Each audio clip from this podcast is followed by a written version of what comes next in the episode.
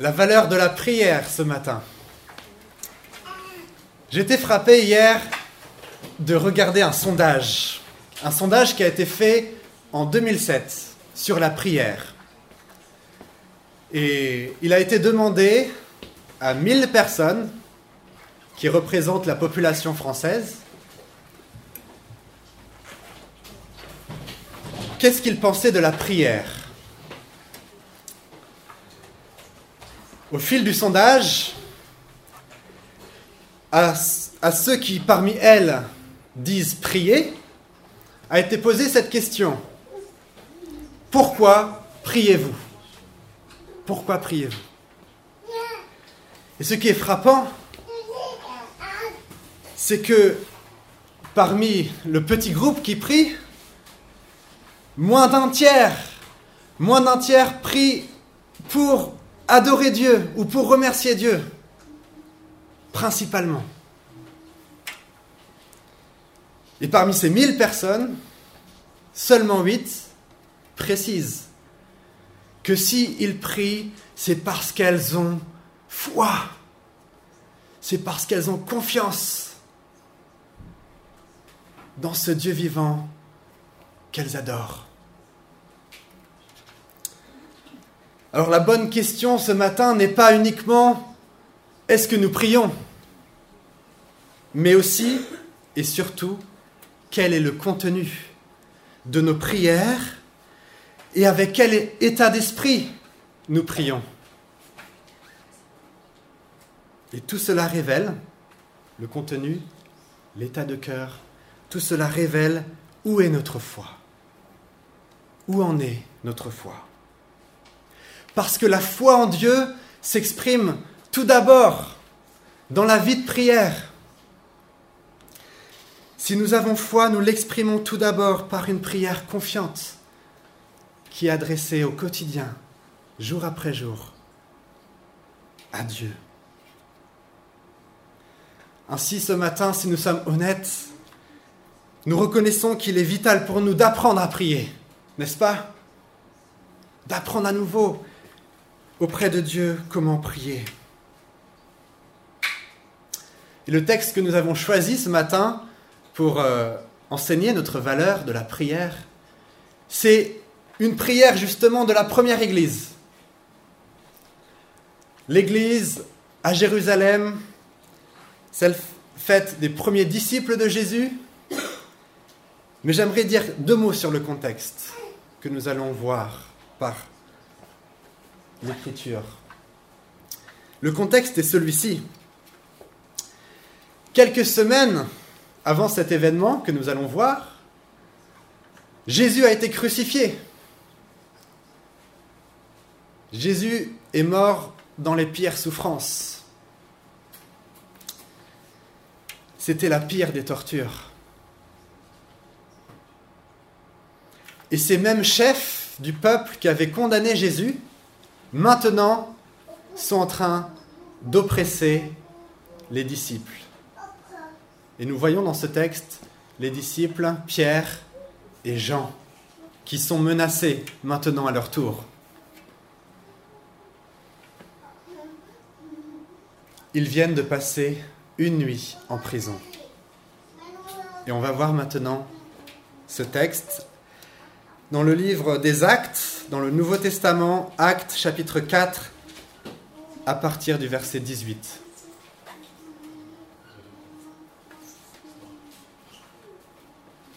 Alors je vais lire le texte.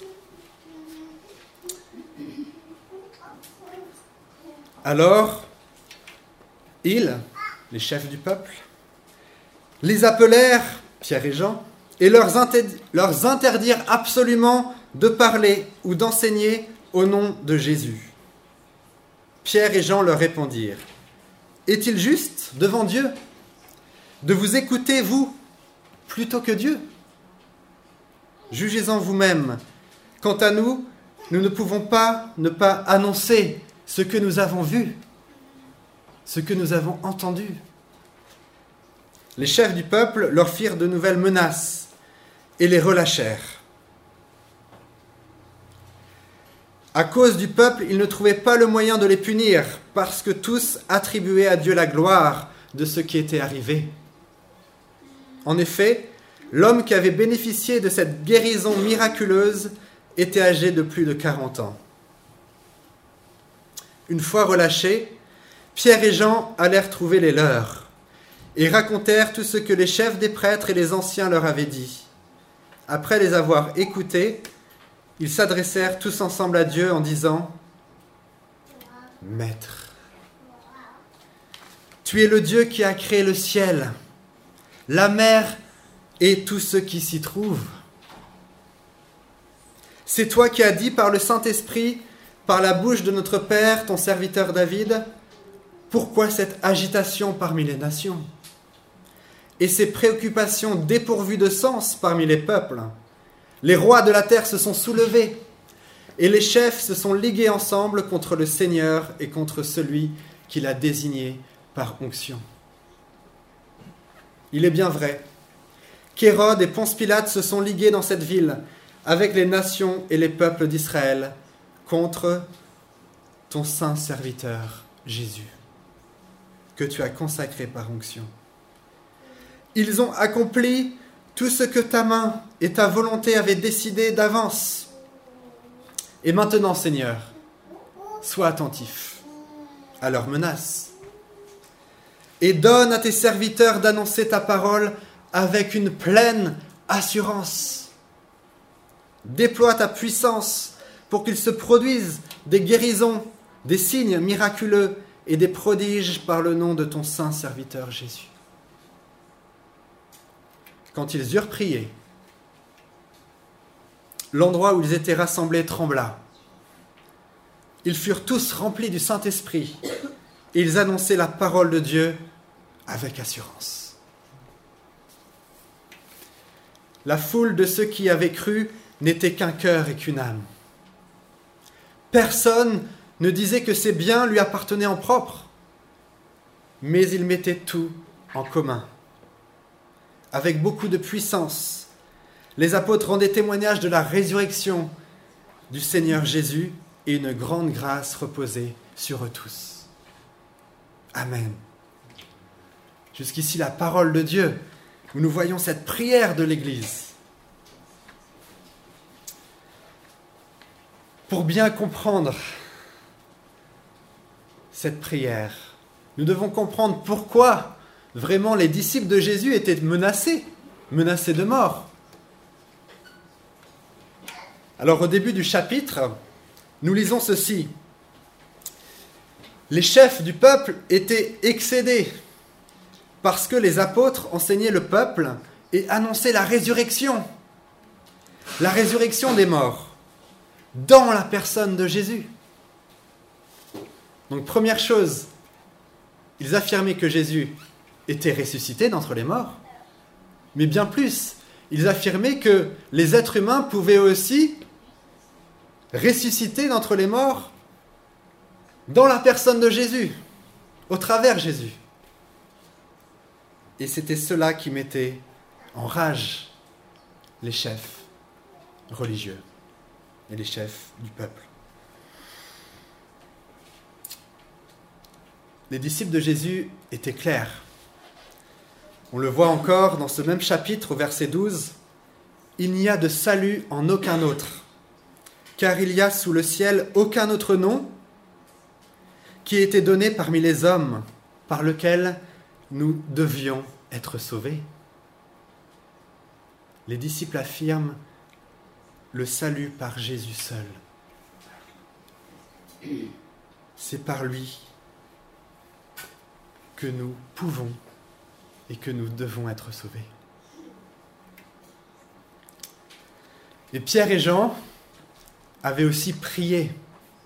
Ils avaient prié au nom de Jésus, en invoquant la personne de Jésus. Ils avaient prié pour la guérison d'un homme qui était handicapé depuis sa naissance, infirme. Et cette personne-là avait été guérie.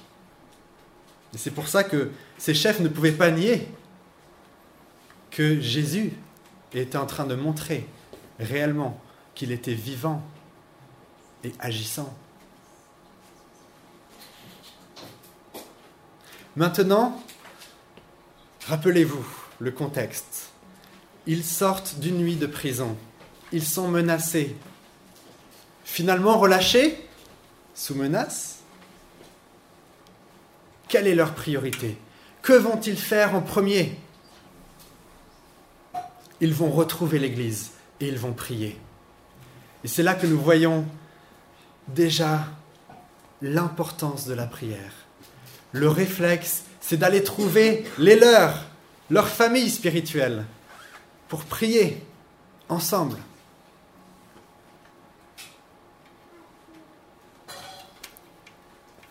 Et ce modèle de prière que nous allons voir ce matin, nous le choisissons.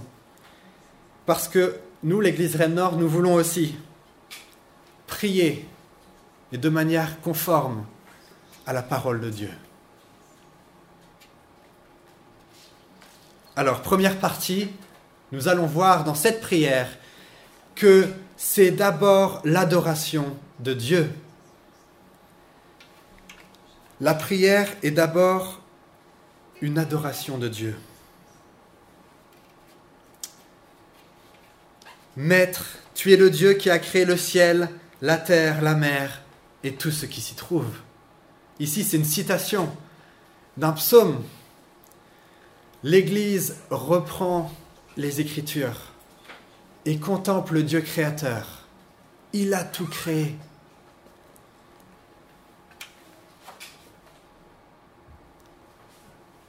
Quelle différence dans le regard de l'Église? Eh bien, nous, nous le voyons précisément. C'est que cette contemplation de Dieu replace finalement l'Église dans la réalité, où toute chose, toute personne est à sa juste place. Les chefs qui persécutent sont oubliés, ils sont insignifiants, ils ne méritent même pas d'être nommés devant la grandeur du Créateur. Devant la grandeur du Créateur, les êtres humains sont des créatures si petites.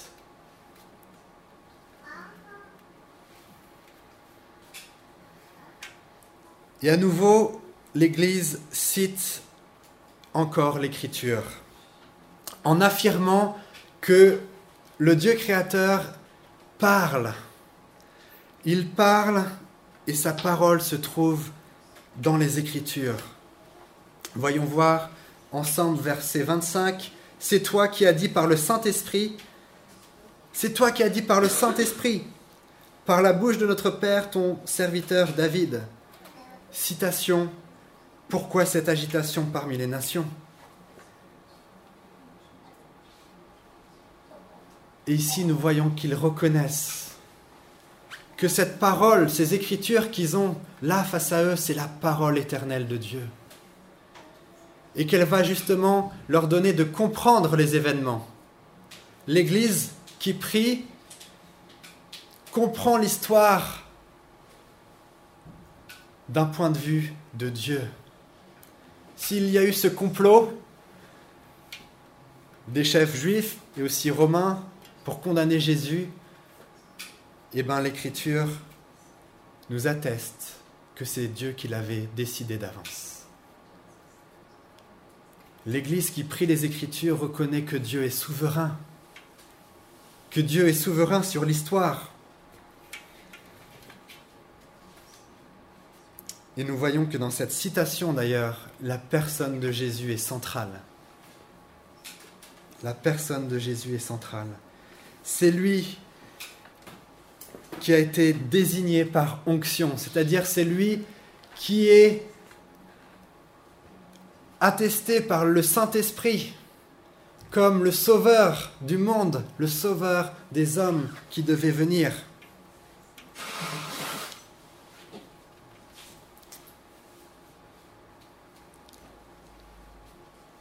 Dans la prière, le regard de l'Église est renouvelé.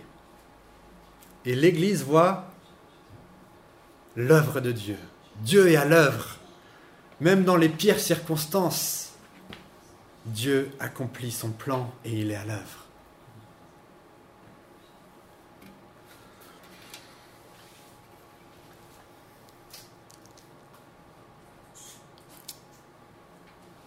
Maintenant, j'aimerais aller beaucoup plus loin, justement.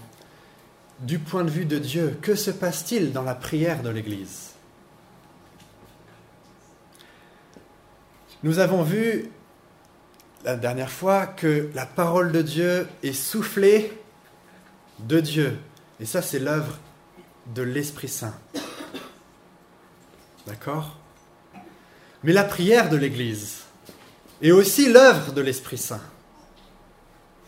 Si nous prions, c'est parce que nous sommes animés de l'Esprit Saint.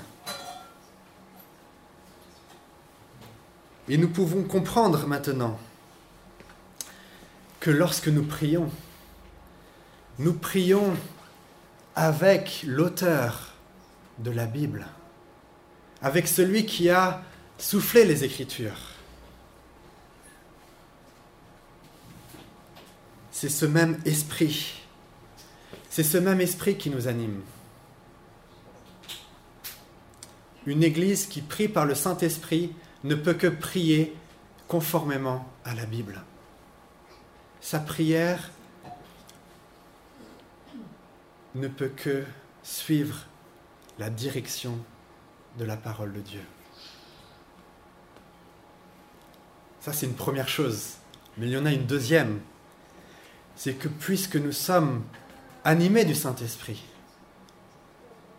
Qu'est-ce que c'est la prière? C'est que nous rentrons justement dans la communion, dans la communion de Dieu le Père, Dieu le Fils, qui est Jésus, et le Saint-Esprit, qui est là, qui nous fait rentrer justement dans la présence de Dieu. Nous sommes au cœur de la communion divine, et c'est cela la prière. Tout l'enjeu de la prière réside là. Est-ce que nous voulons passer d'une parole insignifiante qui est séparée de Dieu à cette parole qui est communication, relation intime avec le Dieu vivant.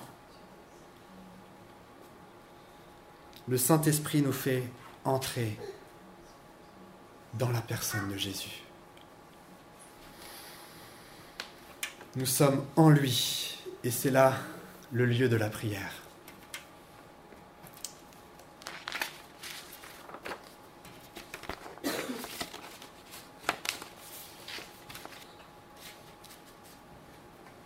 Et nous comprenons alors que c'est seulement lorsque l'Église prie qu'elle va justement connaître en vérité Jésus-Christ et sa place centrale, sa place centrale.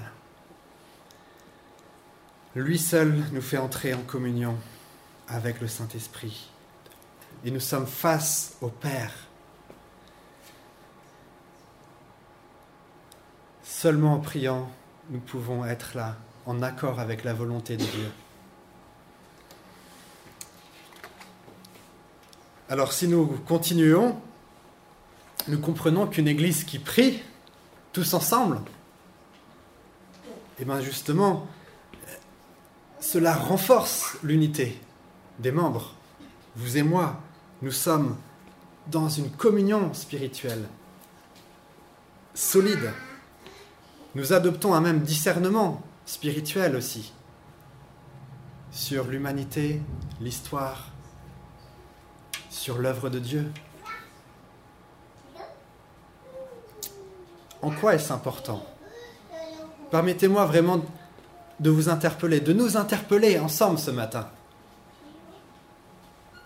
L'enjeu est de prier d'une manière qui honore Dieu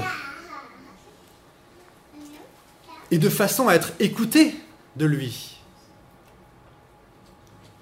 Parce que nous réalisons qu'il y a aussi une façon de prier qui lui fait horreur.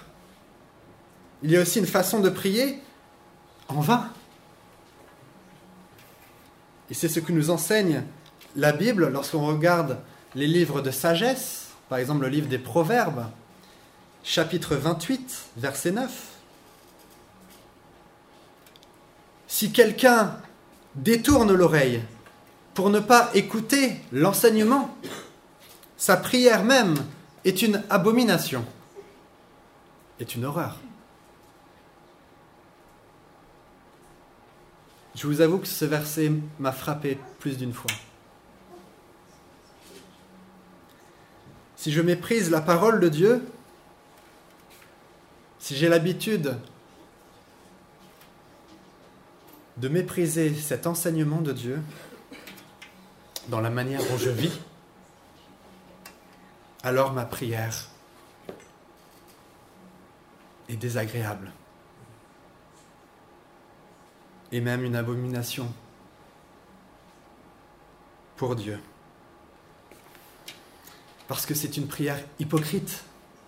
Et l'enjeu, les amis, c'est de prier d'une manière intègre, d'une manière authentique. Nous prions parce que nous voulons que notre vie se conforme à la volonté de Dieu et se vive en communion avec lui, dans l'écoute, l'obéissance.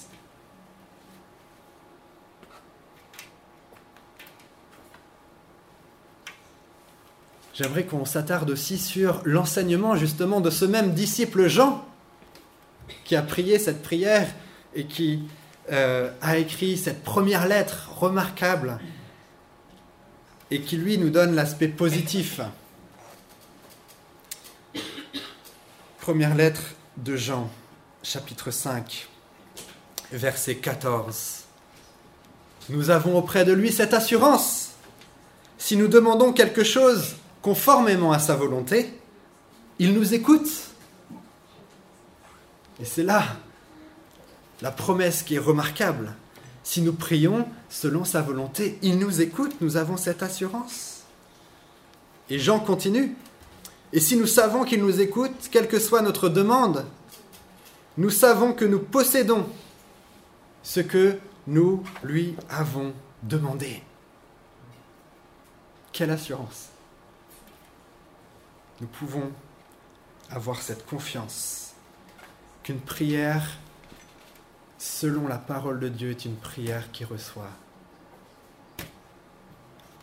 la pleine faveur de Dieu. Nous recevons ce que nous lui avons demandé.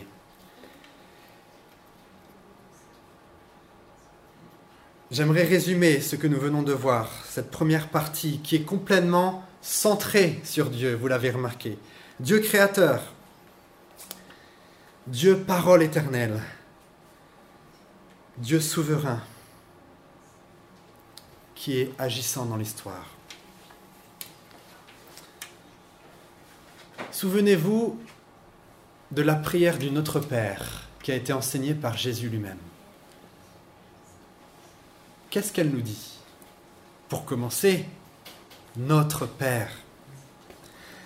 Notre Père céleste que la sainteté de ton nom soit respectée, que ton règne vienne, que ta volonté soit faite sur la terre comme au ciel.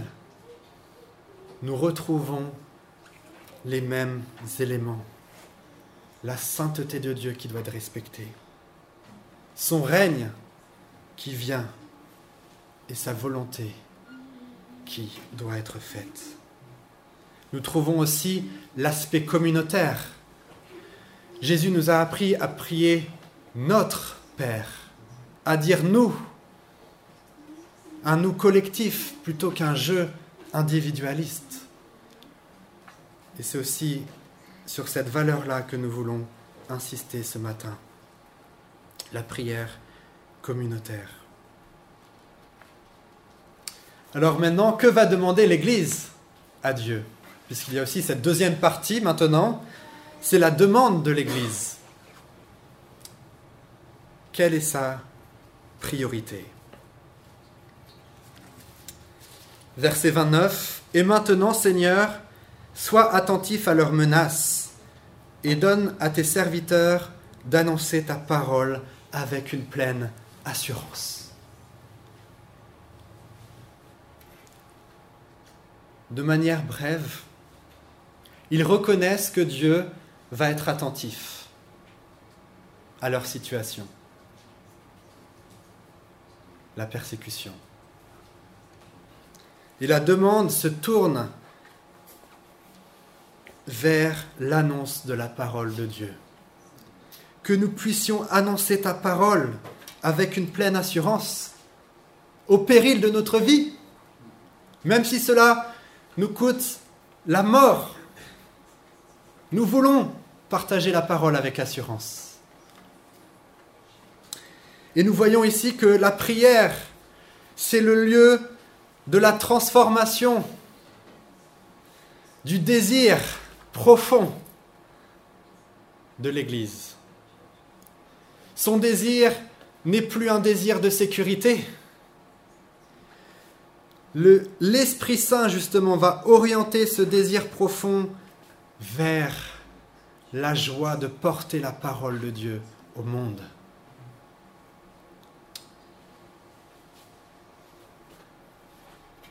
C'est la grande aspiration de Dieu et donc de l'Église. En priant, les amis, notre désir profond est transformé. Et nous partageons les sentiments de Jésus-Christ. Ensuite, nous voyons que la prière est aussi le lieu de la transformation des craintes en espérance. Les craintes de l'Église remises dans la prière, sont transformées en expression de confiance à Dieu. Remplis-nous de foi, remplis-nous d'assurance, remplis-nous d'espérance.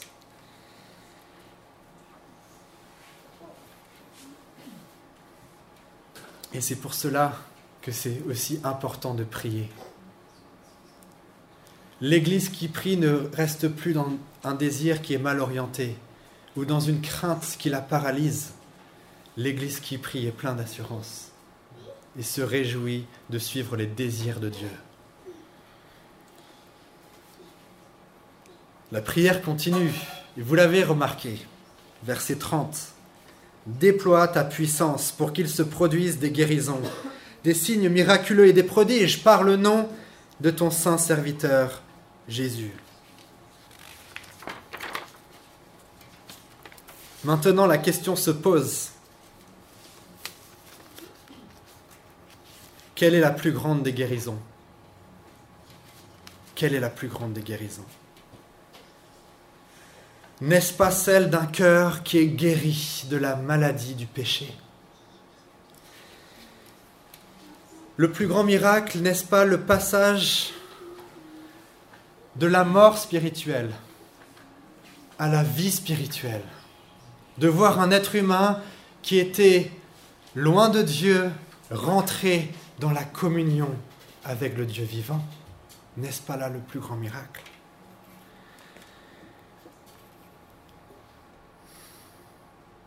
Pour vraiment comprendre le besoin de guérison du cœur de l'homme, nous pouvons relire ce verset dans la lettre de l'apôtre Paul aux Romains au chapitre 1 il décrit l'état des hommes.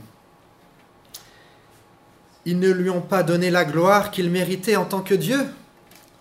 Ils ne lui ont pas montré de reconnaissance.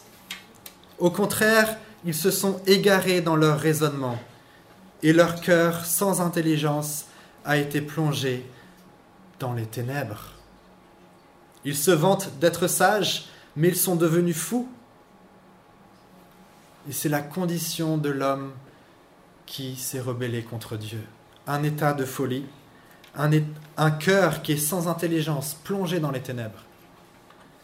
Et nous pouvons comprendre justement combien grande est la guérison lorsque Dieu vient sauver de telles personnes, lorsque la lumière de sa parole vient illuminer les cœurs qui étaient plongés dans l'obscurité. Lorsque la sagesse de Jésus-Christ pénètre dans les cœurs, se révèle et vient délivrer les hommes de la folie de leur philosophie mensongère. Lorsque Dieu souffre pour nous et nous délivre de notre rébellion et nous donne un cœur nouveau, un cœur rempli de reconnaissance à lui. Voyez combien grande est cette guérison et ce miracle. Et lorsque Jésus va opérer un signe miraculeux, c'est toujours pour cette guérison bien plus grande qu'est le salut du cœur humain. Un cœur humain qui était vide, comme un tombeau, mort, et qui passe maintenant à être le temple de l'Esprit de Dieu.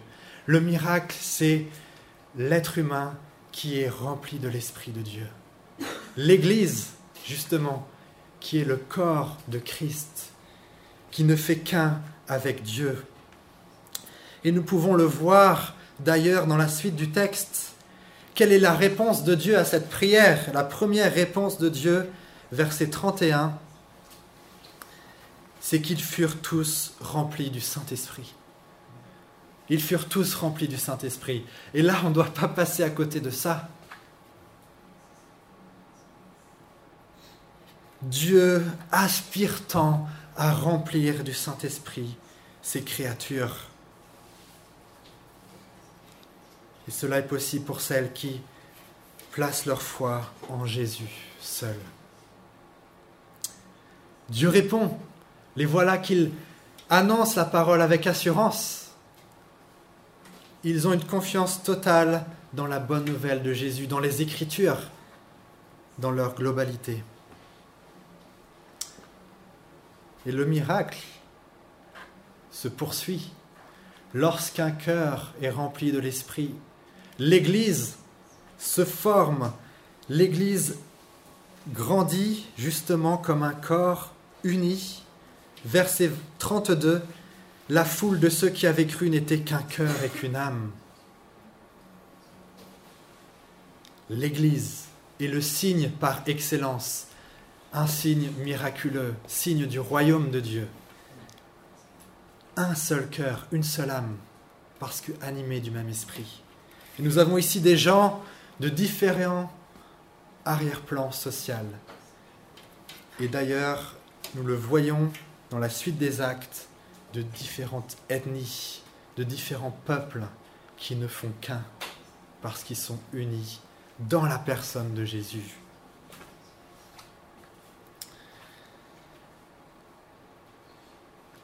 Et cela nous pose question et nous interpelle encore ce matin. Lorsque nous prions que Dieu manifeste sa puissance, est-ce que nous sommes prêts justement, comme cette Église, à considérer que Dieu veut réorienter nos biens? Qu'on les considère comme au service de l'Église tout entière? Au service des intérêts de Dieu? Que finalement, rien ne nous appartient, mais nous-mêmes et ce que nous avons appartient à Dieu. Est-ce que lorsque nous prions pour que Dieu opère un prodige ou un miracle, nous sommes prêts justement à vivre l'Église, à aspirer justement avec ceux qui sont là, dans la foi en Jésus, recevoir la lumière de la parole de Dieu? Sans lui faire obstacle. Notre prière implique un état de cœur, d'abandon. Nous ne sommes plus au centre, mais c'est Dieu. Et l'Église est au centre justement du plan de Dieu dans l'histoire.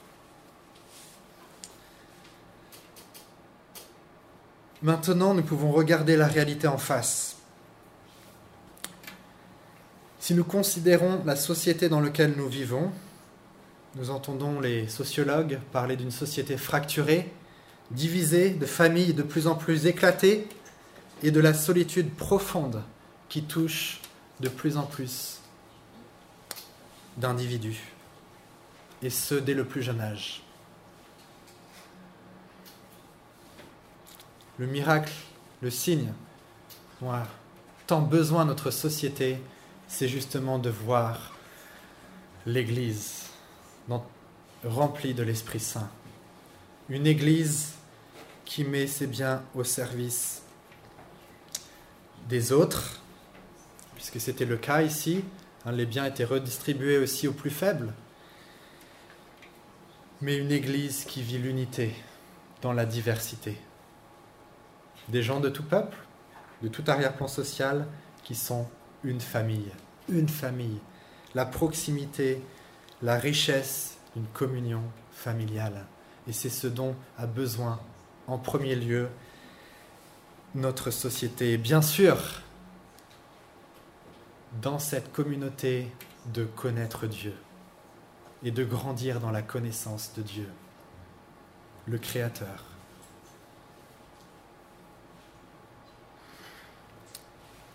De passer de la mort spirituelle à la vie spirituelle, c'est ce dont nos contemporains ont besoin. Et si nous regardons d'ailleurs à l'échelle du monde, nous voyons aussi que même dans les instances internationales qui regroupent le plus de nationalités, il n'y a pas vraiment d'unité. Chacun est là pour défendre ses intérêts propres, pour défendre les intérêts centrés sur soi. L'Église de Jésus-Christ est unique. Et c'est pour cela que nous devons veiller à la manière dont nous prions. La manière dont nous prions. Notre vigilance doit être de prier pour la croissance de l'Église, son unité, sa maturité spirituelle. Et bien sûr que cette Église porte la parole de Dieu avec assurance. Nous sommes conscients aussi en regardant notre société que c'est la société du relativisme, du doute. Et nos philosophes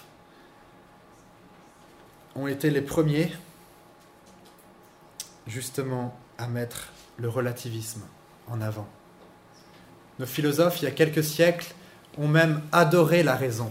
Ils ont littéralement voué un culte à une raison qui est rebelle à Dieu, qui pense pouvoir comprendre le monde sans considérer qui est Dieu. Ils ont rejeté Jésus-Christ et ils ont pensé qu'ils pouvaient accéder à une meilleure société sans lui. Ainsi, nous devons être vraiment vigilants aussi lorsque nous prions que nous soyons bien soumis à la parole de Dieu en recevant justement la présence de Dieu et en lui laissant la place qui lui est due. Parce qu'il est le premier justement à vouloir bénir notre société, à vouloir guérir les cœurs, à vouloir unir les hommes et les femmes. Il est le premier à vouloir le faire.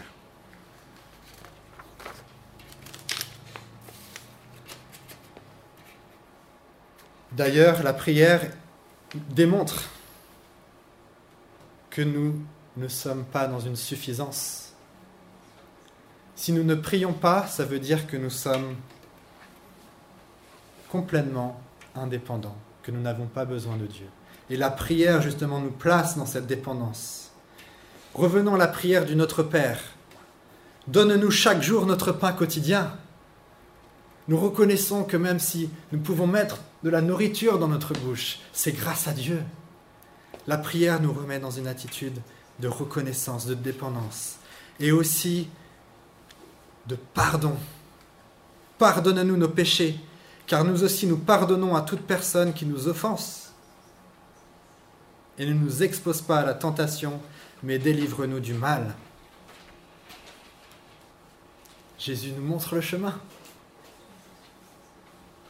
Voyez les apôtres Pierre et Jean, leur meilleur ami, a été crucifié sur une croix. La plus terrible des tortures, leur meilleur ami. Et ces mêmes chefs-là, qui l'ont condamné, sont maintenant en face d'eux. Est-ce que nous lisons une hostilité? Est-ce que nous lisons un esprit de vengeance? Non. Ils ont pardonné. Ils ne sont pas du tout dans la rancune, dans la rancœur. Pierre et Jean. Ils ont pardonné à leurs ennemis, tout comme Jésus leur avait enseigné. Ils sont simplement là, libres, en leur rappelant que l'important est d'écouter Dieu.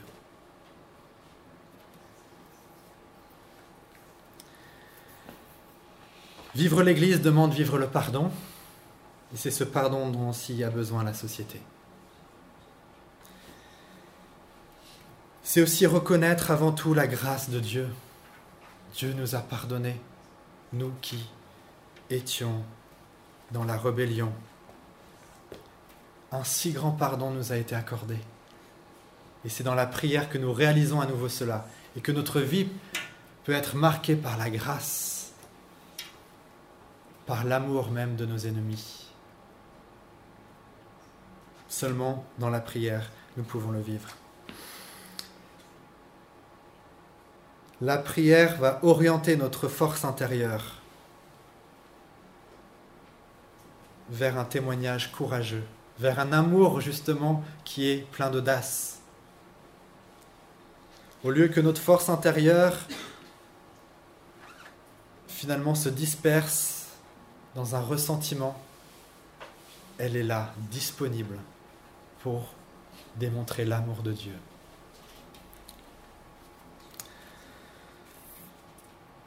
Pour terminer, nous devons penser à nous-mêmes, l'Église de Rennes Nord, et c'est ma dernière partie ici, de considérer, de considérer que lorsque nous prions, nous réalisons que nous sommes au cœur de la mission. Là, à Rennes et dans ses environs, Dieu est à l'œuvre et il nous appelle à porter sa parole. Nous reconnaissons aussi que la puissance de transformation, elle vient de la parole de Dieu, qui est pleinement reçue, de l'œuvre de l'Esprit, et que donc la prière est nécessaire, parce que la prière, c'est le lieu justement où la parole va déployer toute sa puissance dans nos vies. Nous allons pouvoir l'intégrer, qu'elle va pouvoir réformer nos attitudes, notre comportement, collectif. Et nous allons rentrer dans un cercle vertueux. Plus nous allons vivre la communauté dans l'amour de Jésus-Christ, plus nous serons disposés et disponibles pour prier ensemble, nous retrouver pour prier ensemble. Et parce que nous prions ensemble, nous grandissons dans l'amour et dans l'assurance de la parole qui est la vérité. Nous mettons aussi Dieu à, notre, à, à la juste place. Notre Dieu est le Créateur, le Tout-Puissant. Maintenant, quelle est la place finalement de la prière individuelle? Mais En fait, notre prière de tous les jours va justement être inspirée de la façon dont ensemble nous prions la façon dont ensemble nous lisons les Écritures. Notre prière individuelle va être vraiment renouvelée. L'apôtre Paul encourage même à prier sans cesse. Comment cela est possible? C'est un esprit disponible qui se souvient sans cesse de la parole de Dieu, qui contemple Dieu dans le quotidien. Je marche ce matin, il y a grande braderie, et je contemple que toutes ces personnes-là sont des créatures de Dieu, qu'elles sont créées à l'image de Dieu, que Dieu les aime. Peut-être ce sera dans le contexte du travail. Il y a une difficulté de considérer que Dieu est au contrôle de toutes choses et d'être dépendant de lui justement pour avoir la bonne, la bonne attitude faite de grâce, d'intégrité. Cet état d'esprit de prière ce travail, et c'est l'Église qui nous encourage à cela, à passer de pensées qui se dispersent de pensée vaine à une pensée qui est centrée sur Dieu au quotidien. Le même apôtre Pierre a enseigné sur la prière. Dans sa première lettre aussi, au chapitre 3, il parle de la cohérence dans les foyers, la prière dans les foyers, et notamment ici le contexte du couple. Il exhorte les maris à vivre en montrant de la compréhension à leurs femmes, en tenant compte de leur nature plus délicate, à montrer à leurs épouses de l'estime, car elles doivent hériter aussi avec eux de la grâce de la vie. Agissez ainsi afin que rien ne fasse obstacle à vos prières. Voyez ici la compréhension de Pierre. Aimez de tout cœur votre femme afin que rien ne fasse obstacle à vos prières. Et là encore, nous voyons que notre manière d'être au quotidien va influer justement sur la réception de la prière. Nous voulons que la prière soit vécue dans les foyers. Elle nourrit l'amour et le foyer aussi prie avec insistance pour que ces choix, ces petits choix du quotidien soient orientés vers la volonté de Dieu. Que l'écriture soit aussi centrale dans nos foyers. C'est aussi ce que nous voulons vivre ensemble. Qu'en est-il de nos amitiés? Là aussi, que la prière soit un réflexe. Lorsque nous nous rencontrons ou qu'on s'appelle au téléphone, que la prière soit un réflexe. Et de nous rappeler des Écritures pour qu'on soit vraiment renouvelé, rempli de l'Esprit tout à nouveau. Alors, c'est tout un programme, n'est-ce pas, que nous voulons vivre ensemble, la valeur de la prière.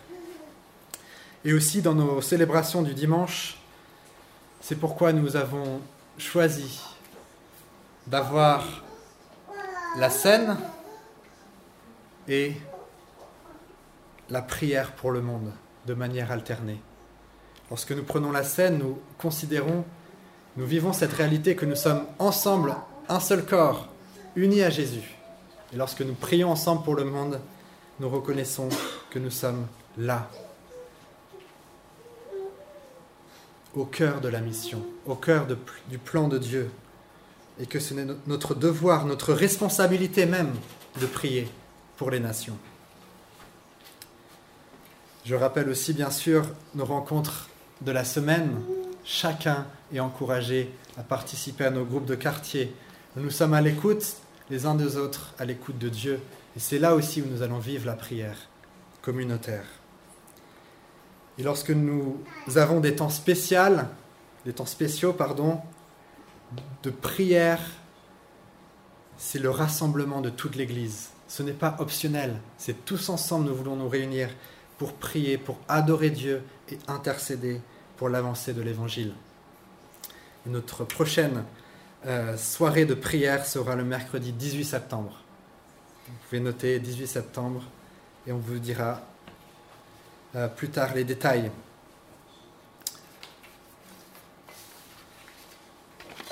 J'ai parlé de la prière pour le monde, alors on va mettre cela en pratique. Et je vous invite à vous lever et nous allons ensemble justement intercéder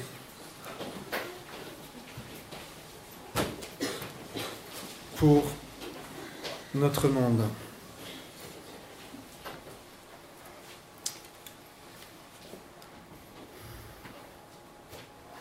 Notre Dieu, notre Père, nous te louons pour l'immensité de ta grandeur qui se manifeste dans toute ta création. Tu as parlé et par ta parole puissante, tout est venu à l'existence. Béni sois-tu pour cette parole qui nous est parvenue, qui nous a touchés et qui a transformé et qui transforme encore nos vies. Nous te louons pour ton œuvre merveilleuse dans ton Église, sur toute la surface de la terre. Ton Église que tu aimes, ton Église que tu gardes, ton Église que tu sanctifies par ta parole. Ce matin, nous t'apportons l'Église de Hong Kong, qui vit dans un contexte troublé par un mouvement de protestation. Que ton Église à Hong Kong sache être la lumière du monde dans cette situation. Qu'elle te prie en ayant la pleine confiance que tu es le souverain, que tu es bon en tout temps, que tu es le roi des rois, le seigneur des seigneurs. Et nous te prions que tu donnes la force par l'Esprit à nos frères et sœurs. Ton amour, ta sagesse. Nous te prions pour la paix de Christ en eux et pour le rétablissement de la paix et de la justice dans cette société. Nous t'apportons aussi l'Église au Brésil. Nous te remercions pour les nombreuses églises dans ce pays, pour la bénédiction que le Brésil est pour le monde. Nous prions que l'Église marche dans la droiture, dans l'intégrité, dans ce pays frappé par la corruption. Que l'Église soit le reflet de ta vérité. Qu'elle se soucie sincèrement du pauvre et de ceux qui sont en marge de la société dans ce pays, où les disparités entre riches et pauvres sont si importantes. Que ton Église manifeste ta présence par une foi fondée sur les Écritures, qui va influencer la société brésilienne tout entière. Enfin, Seigneur, notre Père, notre Maître, nous te prions pour nous-mêmes. Nous prions, Seigneur, que nous soyons des hommes, des femmes, des enfants qui écoutent ta parole avec sérieux et qui la mettent en pratique avec joie. Nous confessons, Seigneur, notre tendance à l'oubli, à la, négligence et à la désobéissance. Nous te demandons pardon pour toutes les fois où nous avons détourné l'oreille de ton enseignement. Purifie nos cœurs, Seigneur, nos âmes, nos esprits, nos corps, nous te prions. Que notre vie de prière manifeste notre foi en toi, que nous désirions ta présence plus que tout dans notre vie quotidienne, Viens, Saint-Esprit, nous remplir tout à nouveau et nous renouveler dans ton amour. Que ce soit l'espérance qui nous anime au lieu de la peur. L'espérance, l'assurance. Que tu sois glorifié au travers de notre Église ici à Rennes-Nord. Et que tous les Rennais et ceux qui viennent d'ailleurs et qui vivent ici puissent voir que tu es vivant, que tu es celui qui nous unit, que tu es celui qui nous remplit et que tu es le sauveur du monde. C'est en ton nom, en ton nom Seigneur Jésus que nous te prions. Veuille écouter nos prières. Amen.